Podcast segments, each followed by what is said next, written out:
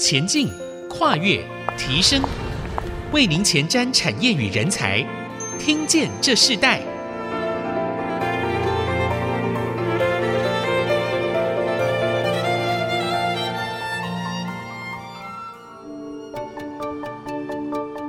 各位听众朋友，大家好，欢迎收听《听见这时代》，我是主持人郭兰玉。今天在《听见这时代》节目，我们要跟大家分享的主题是谈到台湾海洋观光产业的经济规模，还有后疫情时代整个台湾海洋产业的未来的展望和趋势。这个节目会同步在 Apple Podcast、Google Podcast。还有 Spotify，还有 KKBox 上架。如果你在 Podcast 和 Spotify 上收听的话，欢迎按一下订阅，就会每集收到我们的节目。收听是越来越方便的，所以喜欢我们的节目，也欢迎到以上收听的平台评五颗星，并留下你的心得，给我们支持与鼓励。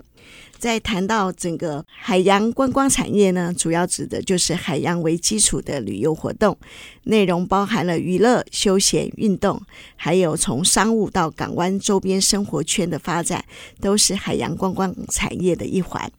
我们今天针对这个主题，特别邀请到来宾是雅果游艇集团的副总经理，啊，本身也是事业厨房的品牌的创办人，啊，胡俊岭阿 Sir 来到我们节目，跟我们分享，在整个海洋产业这个观光产业里头，以一个在这个城市，呃，已经代表了一个台湾游艇业的一个指标的企业，他们如何进入到海洋经济产业链的价值的经验，还有整个一个海洋这个经济模组里头。他们所做的未来的在二零二二年之后，甚至在二零二三年后的发展里头，有哪些新的契机啊？在台湾的整个蓝色经济这个现代里头，可以开创出一个什么样的高点？所以，我们先请这个呃胡俊麟阿 Sir 给我们的听众朋友问声好。好，兰玉姐好，各位听众大家好。呃，我们知道海洋产业面貌非常多元，跨界跨领域的一个新的契机也越来越多的出现了新的展望，甚至在数位化，甚至在这个环境的这个呃近邻的改变里头，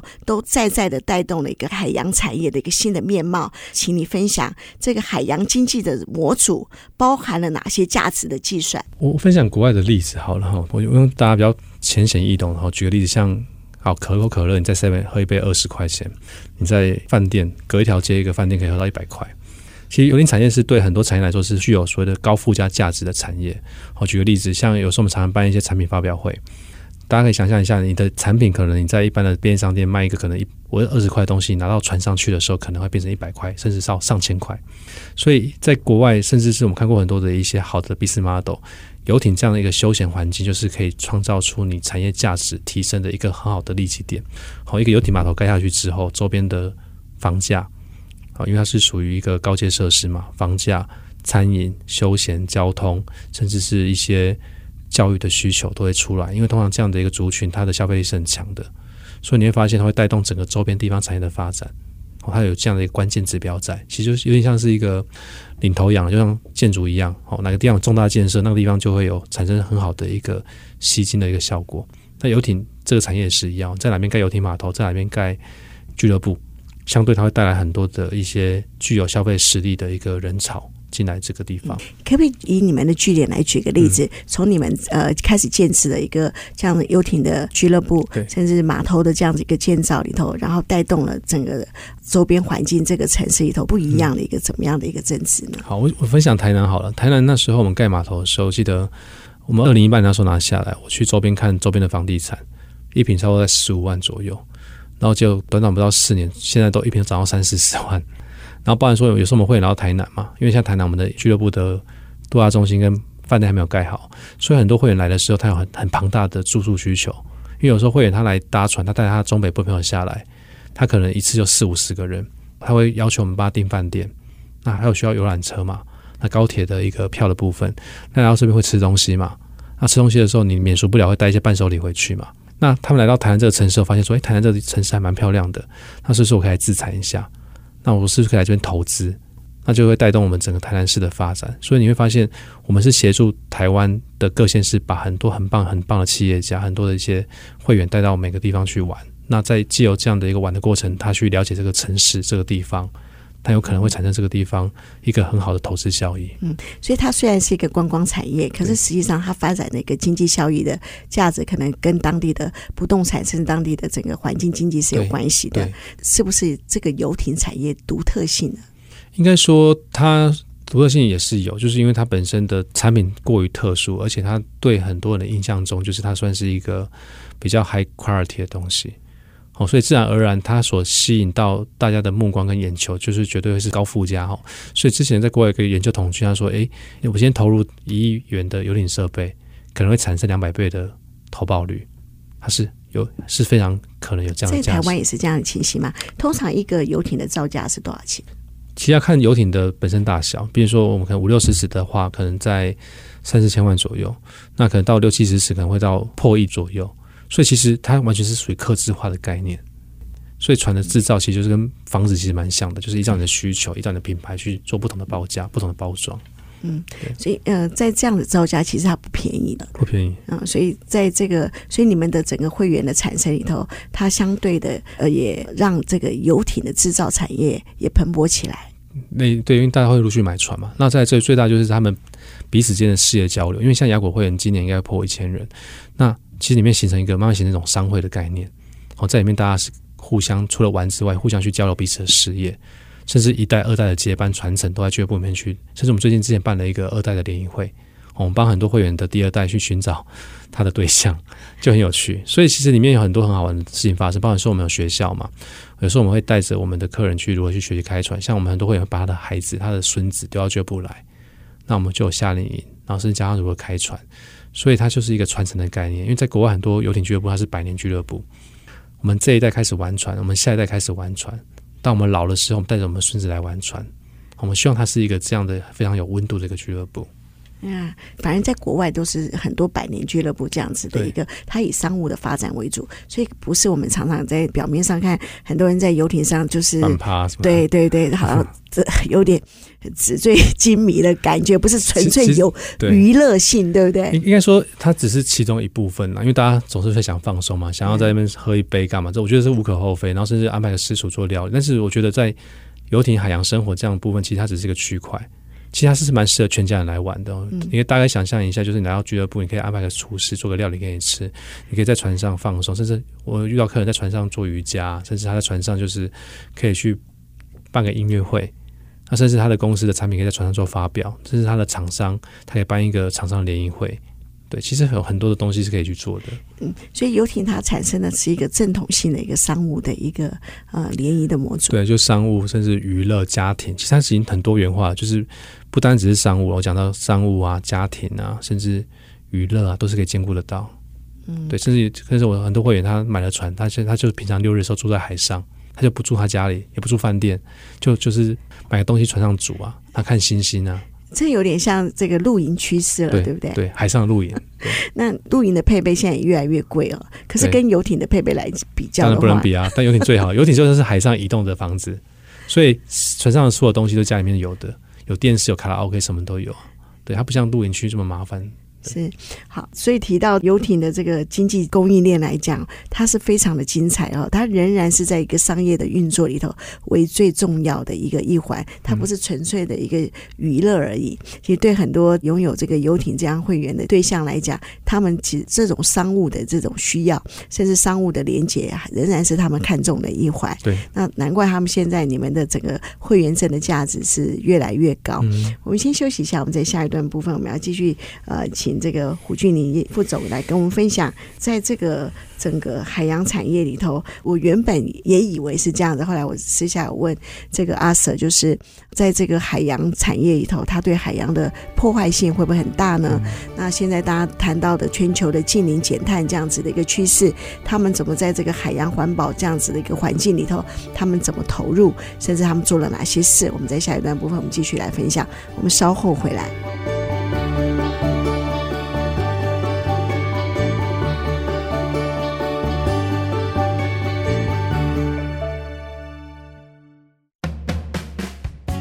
欢迎回到听见这时代，我是主持人郭兰玉。那我们在这一段部分，我们要继续回到我们的主题——海洋产业啊、呃。其实海洋产业里头，我们这一段特别邀请阿 Sir 跟我们来分享。其实海洋产业里头有一个部分，就是我们现在也非常热门的，就是海洋环境的保育。嗯、那在海洋环境的保育当中里头，你们这样子一个产业，你们怎么去落实呢？嗯，好，我们讲重点。其实很多问我说，雅果这种游艇俱乐部是不是会产生环境的破坏？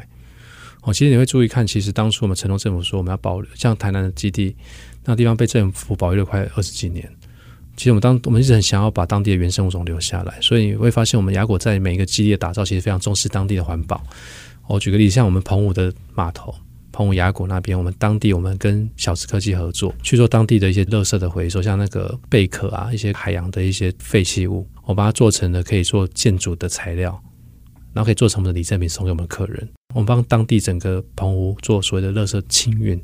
垃圾的回收。好，那包含说像我们码头我们会放养鱼啊，像最近我们去年在码头放养了好几万的鱼哈，去促进当地的渔业的保育跟生态。那包含说我们雅果所盖建设所用的所有的一些材质都很重视所谓的环保，可以回收。所以其实我们是一步一步做这样的事情啊，确保说这个环境能够跟我们整个码头建设是永续发展的。所以如果大家有机会去我们台南亚果走一走，所以看你会发现，有时候下雨天，我们的码头会有那种土地里面会有螃蟹冒出来。但是傍晚五六点的时候，很多的白鹭是会出来觅食，所以当地的生态维持得非常的好。甚至四五月有水母季，然后六月的时候蓝眼泪，大家不用去巴祖看蓝眼泪，台湾就亚果有蓝眼泪。大家可以 Google 新闻哦，那时候我们发现蓝眼泪的时候，光是隔天整个码头来了两千多人来看蓝眼泪。所以在台湾也有，有在我们牙果本岛上也有，对，在牙果这边，每年的六月左右，你到牙果晚上来的时候，你下码头的时候，你用那个扫把或是拿杆子那种稍微挥一挥，水就会产生涟漪嘛，它们就会被惊醒，就会发光。哇，那那这个到时候可能很多人会对。呃。赶快订阅了，对对对，好，好，我也欢迎大家看。对，哇，这是很特别的。可是像这样子哦，在海洋上，垃圾清运，你们怎么去做这样子的一个垃圾一个治理的一个这样子一个方式呢？嗯、好，其实很多人会说，哎，怎么码头会有垃圾？其实，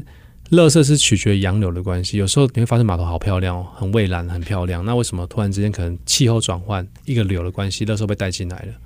这东西防不胜防，因为海这种东西，它的流是互相。四通八达的海这么大，那有可能今天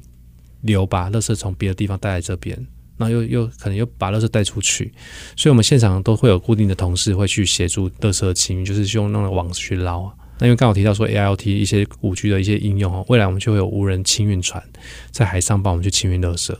哦，这样其实我们员工可以省掉省掉很多人力成本，因为有时候那边捞很辛苦啊，有些垃圾又很远，你要用很长的竹竿去捞。所以，而且不美观，有可能去勾到别的船，所以到后面我们慢慢会有一些无人船的清理、清运垃圾的船去帮我清这些垃圾。嗯，那在游艇本身呢？游艇本身其实基本上船上的话都会有很完整的一些废水回收系统，我们不会乱排啊，因为因为其实台湾的法令规定很严格，就是你一些污水，像比如说一些一些可能就是排泄物，我们必须要在离岸边多少多远距离才可以排放掉。哎，那再来就是我们在船上我们就有分灰水。或者是其他什么黑水之类的，就是我们会做不同的区隔，确保海洋生态不要被破坏到。哦，包括有一些污染物质，基本上我们会做回收。嗯，对。你们现在这个游艇的部分有没有呃被要求说要要进入到一个绿色认证的一个这样的一个过程？游艇制造自己应该慢慢有，就是游艇制造慢慢像一个像盖盖一栋房子嘛。啊，所以基本上我们都出，因为台湾的造船都输出在国外去，所以国外有很多严格的标准，包含说。里面的甲醛的问题啊，因为做船机跟装潢是一样的，里面不能有甲醛，也不能太 over 超标。那甚至船上有可能有些材质必须要符合环保建材，就跟车子是一样。之前很多车子是要求环保建材、环保材料嘛，所以船也是相对也一样，开始有所谓的环保材料的一个要求。嗯，这个会跟你们的合作的供应商是有关系的。其实应该说我们蛮重视的，就是说，当然我们希望，因为现在很多的新的船厂，基本上他们新的船都会有这样的要求。哦，所以基基本上也不太需要我们去要求他们，因为他们都会有这样的一个规范，因为毕竟他们是制造商，他们本身也要去做所谓的零碳排跟所谓的企业责任。嗯，对。那未来你们好像也要推展海岛旅游，对。那这个海岛旅游它会跟这个海洋生态有什么样的呃相关性嘛？那你们在做这个海岛旅游的规划里头，主要的规划是什么样的一个内容？那在这个海岛旅游里头，你们怎么又保持一个海洋保育的一个很重要的一个品质？嗯，像一般海岛旅游的话，我们会规范说，像举个例子，像去小琉球，基本上小琉球禁止去靠近绿蠵龟，一旦你摸它，它取一下，它就要罚二三十万。哦，所以基本上我们在整个旅游的过程中，我们一定会去提醒我们的顾客、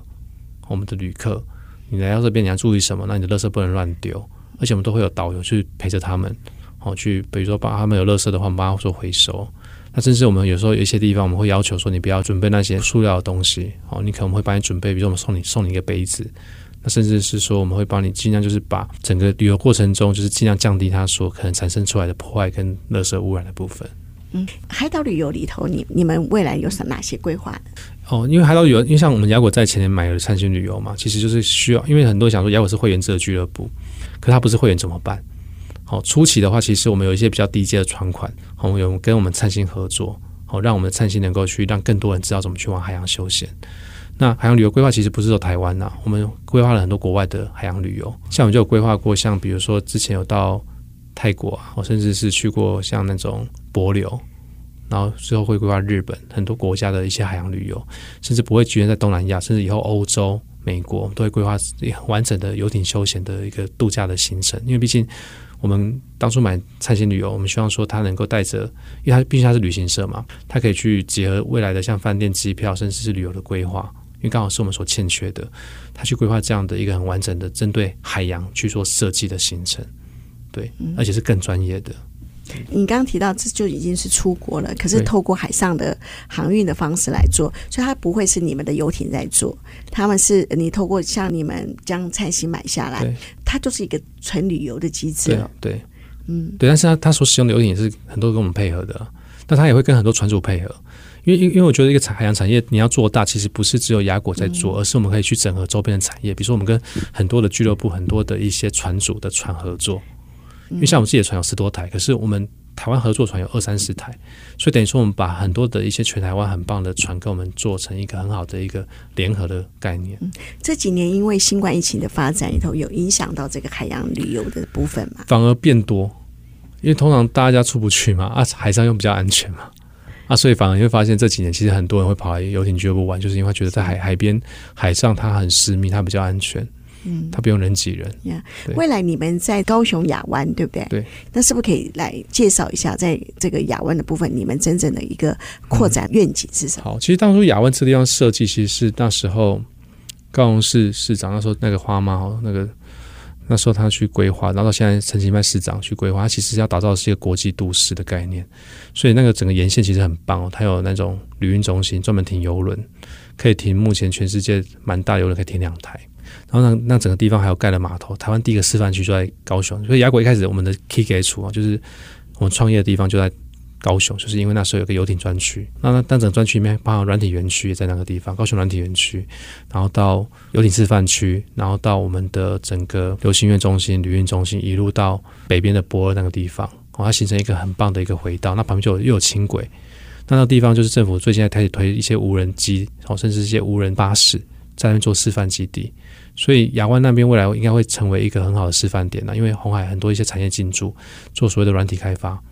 那我会希望以后那个变成一个绿色的一个水岸的概念。对，那雅果在那边的角色也是就是游艇嘛，那我们就是很在专注在所谓的游艇这个产业的一个示范的一个基地。嗯，那你提到绿色水岸跟呃雅果发展，你们会怎么去产生出一个呃不一样的一个独特性？应该说就是我刚刚提到就结合科技。好，然后去做当地的水质监测，甚至做垃圾的清运，透过这样的一个科技的系统，然后让确保说让整个海岸线是非常维持它的很好的品质，而不是用传统的方式。传统方式可能会很耗人力。好，再就是说你可能会有排油的问题，所以你会看见我们现在很多的无人船是透过电力、太阳能。早期的有些无人船是透过柴油啊去吃油啊，那油有可能会外泄产生海洋的伤害。可现在很多的一些船是透过所谓太阳能，像。高雄的爱河、爱之船现在都是用太阳能的，哦，那其实现在慢慢的很多的一些湖泊用船，甚至一些港内的用船，因为就会慢慢改成太阳能或是电力的方式去做做这样的一个形式。所以你们的游艇现在也有很多是用太阳能的。现在还没办法，但是船上的有一些东西是用太阳能，比如电力，因为船你在海上出海之后，你必须要有动力系统去跟它冲撞，嗯，你才有办法去破浪。但是在港内是可以用电力系统的，因为港内是平的。所以你会发现，在国外很多的电动船在湖泊是可以做的。嗯，可是，在海洋上会不会？海洋上目前你要有这么大的动力，基本上比较难，比较困难。但是我觉得慢慢可以克服啊，因为除了太阳能跟电力系统之外，现在不是开始出现所谓什么氢能源嘛？然后就很多一些新的能源技术出来嘛，所以我相信有一天会克服的。嗯，所以我们看到海洋产业的发展里头，它跟科技的的日新月异的进步还是有呃息息相关啊。那嗯，尤其是在这种航运上面，它有不同的一个能源的供应，到现在一个新能源的呃产生方式，都会攸关一个产业的未来的整个的怎么去在时代的跨境中，它仍然可以成为呃产业中的佼佼者，这是很重要的。我们先休息一下，我们在下一段部分。我们我们要请阿 Sir 跟我们来分享，他认为他可以在这样子的一个品牌的建造里头，真正的进入到一个什么样他自己的一个梦想领域。我们稍后回来。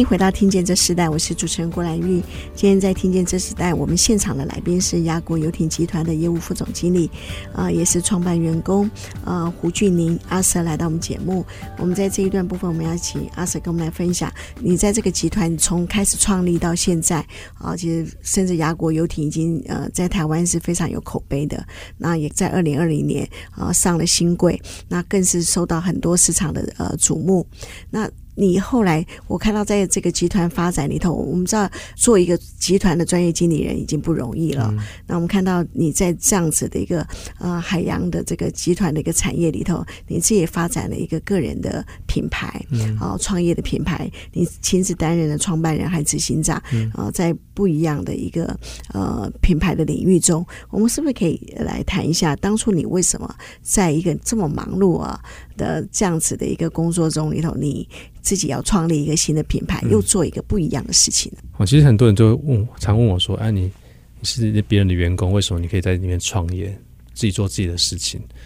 其实这件事情，其实我跟老板沟通过，因为其实我所做的事情都是跟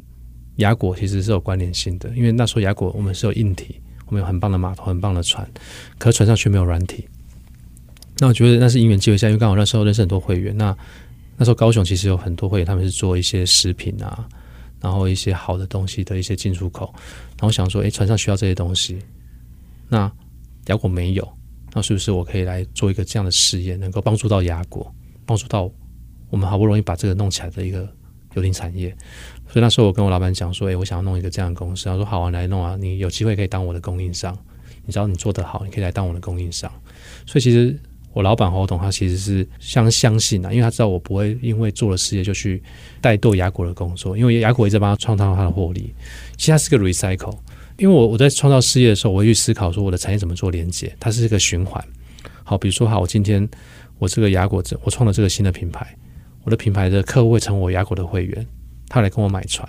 那雅果的会员会去消费我这个品牌的产品，它是一个很好的循环，软跟硬是结合在一起的。